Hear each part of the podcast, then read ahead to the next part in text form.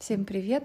Сегодняшний мой подкаст будет посвящен такой неожиданно ставшей очень актуальной теме, как раздражение людей друг на друга в условиях изоляции, в условиях их э, существования 24 на 7 дома или в лучшем случае в каких-то э, загородных домах, э, в процессе общения, беспрерывного общения с членами семьи.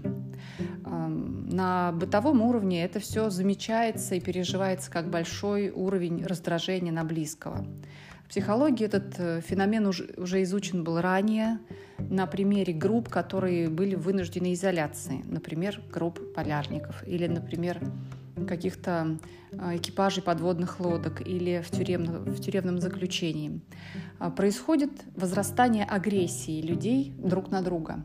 Причем эти люди изначально могут быть а, совершенно толерантны друг к другу. Это могут быть приличные, вежливые, воспитанные люди, которые начинают свое сотрудничество с абсолютного мира. Но потом в процессе течение времени они становятся очень агрессивными друг к другу, начинают друг друга ненавидеть и вообще не хотят друг друга совершенно видеть. Примерно то же самое происходит э, в условиях изоляции в семьях. Ну, может быть, не в такой степени, а может быть, мы еще не знаем, до какой степени это может развиться потому что сейчас нам сообщают о том, что возрастает количество домашнего насилия и возрастает количество разводов после изоляции, да, например, в Китае. Как это будет и какую статистику это будет иметь в нашей стране, еще пока никто не знает. А, для того, чтобы лучше понимать, что на самом деле происходит, я расскажу о принципах этого явления, да, почему происходит вот это экспедиционное так называемое бешенство. Оно было названо вот таким названием, да, это не является термином, но все равно это такое название, экспедиционное или полярное бешенство. Именно потому, что изучалось оно и описывалось на примере полярных групп, и есть два аспекта принципиальные, которые нужно понимать про экспедиционное бешенство. Это первое наблюдение. Э, то, что у людей, которые ну, предположительно понимают друг друга и хорошо друг к другу относятся, оно выражено сильнее. И второй момент. Ученые предположили, еще давно предположили, что, скорее всего, причина этого явления в том, что у группы, которая вот вынуждена живет Эм, так изолирована, нет внешнего врага. То есть эта группа конкурирует и сливает э, свою агрессию природную, которая у людей существует э, в большом количестве, только на членов своей же группы. То есть она не может, э, попросту говоря, поссориться с кем-то за пределами этой группы. А уровень агрессии у человека достаточно высокий. Человек – территориальное животное. То есть человек, который живет за счет ресурса окружающей среды и конкурирует за него. Если не с кем конкурировать э, ну, э, из врагов, что называется, он начинает конкурировать и злиться на своего, на своего ближнего, то есть на членов семьи. А, интересно, что феномен внутривидовой агрессии, он изучался и описывался в том числе на животных. Интересный был эксперимент. Эксперимент был с рыбками, которые тоже склонны к проявлению внутривидовой агрессии, как и люди.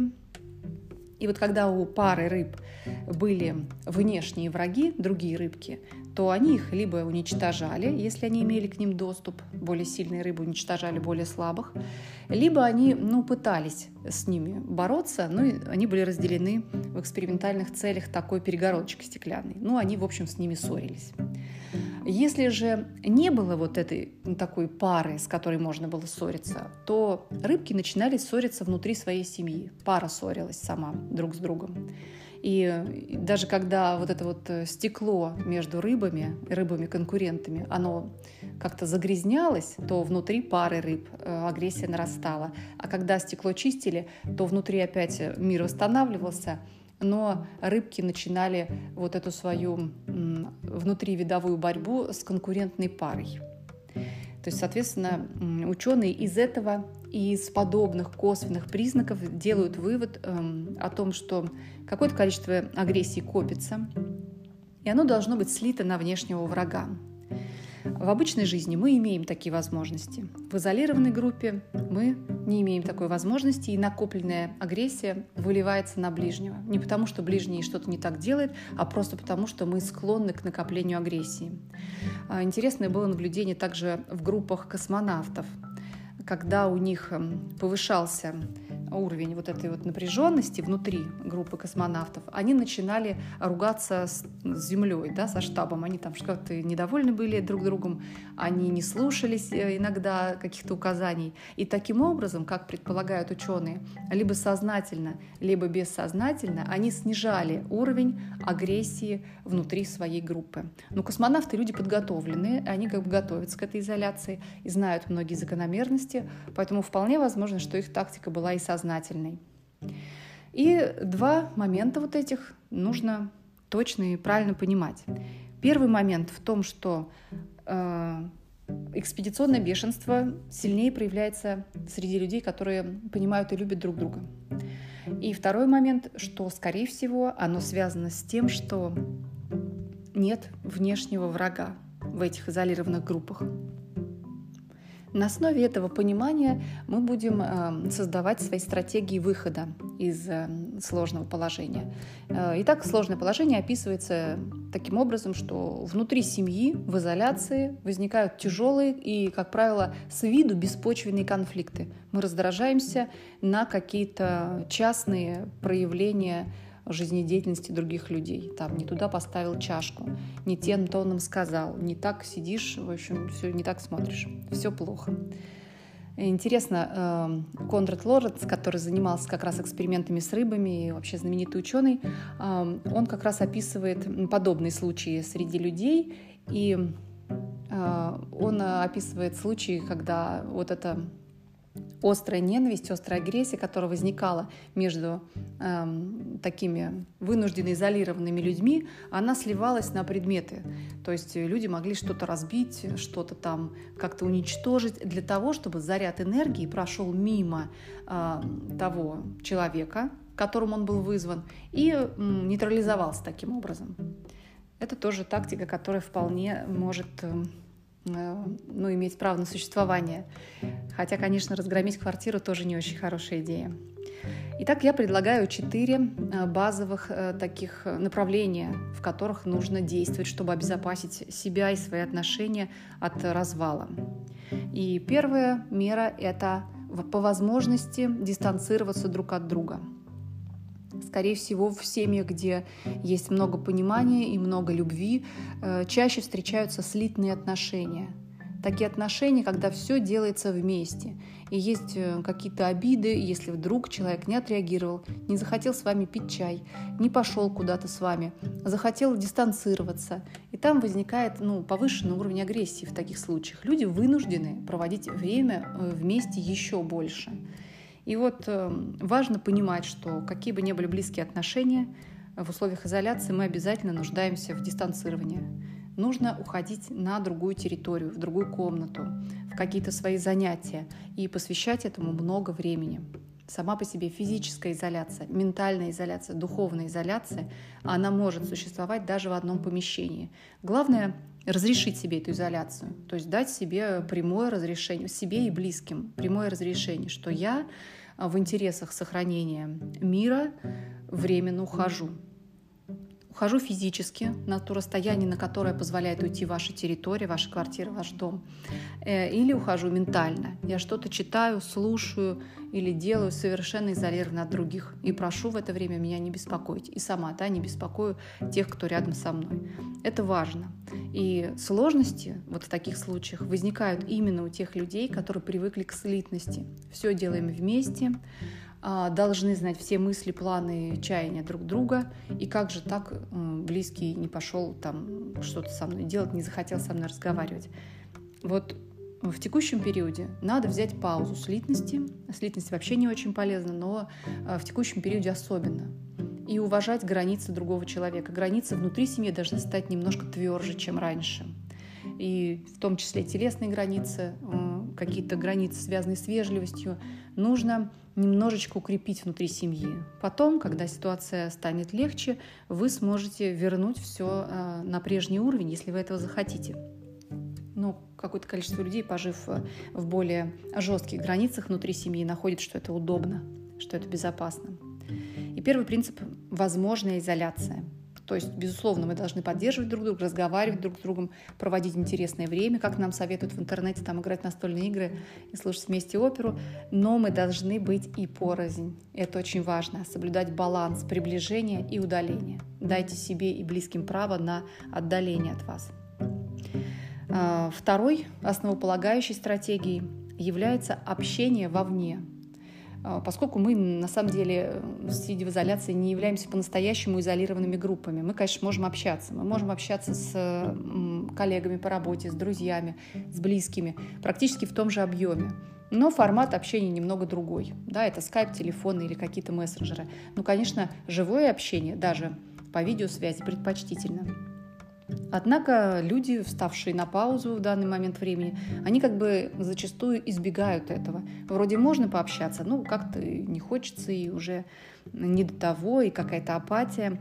Надо себя ну, принуждать до некоторой степени. Общаться вживую с теми людьми вне семьи, которые вам доступны даже если они вас немножечко и раздражают, а даже, наверное, особенно, если они вас немножечко раздражают. Это возможность слить агрессию за пределы семьи. Мне, конечно, не нужно с ними ругаться специально, но в общем, общаясь с людьми, мы испытываем определенный там э, какой-то негатив, который мы можем вербально выразить, мы можем его эмоционально пережить.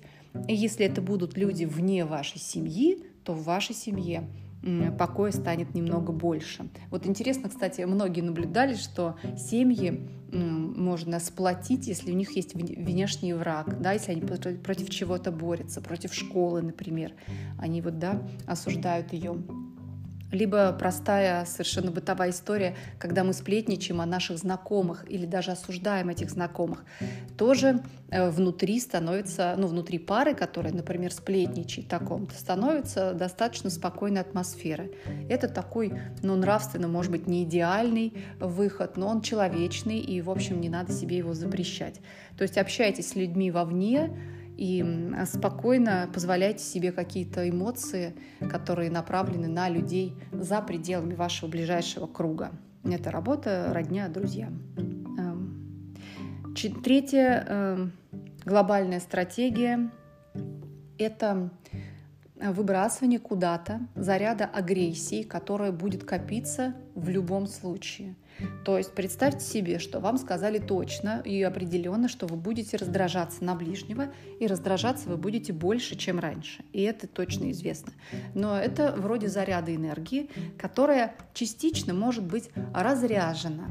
Например, а, в занятиях доступным спортом. Физически, когда мы напрягаемся, делаем серьезные упражнения какие-то, такие силовые, э, часть агрессии уходит. Это один из хороших методов. А еще один метод – это кино. Эм, мужчинам преимущественно это, этот метод показан, когда они смотрят кино про войнушку, они разряжают свою агрессию. Это, в общем, хорошее дело, не надо им мешать.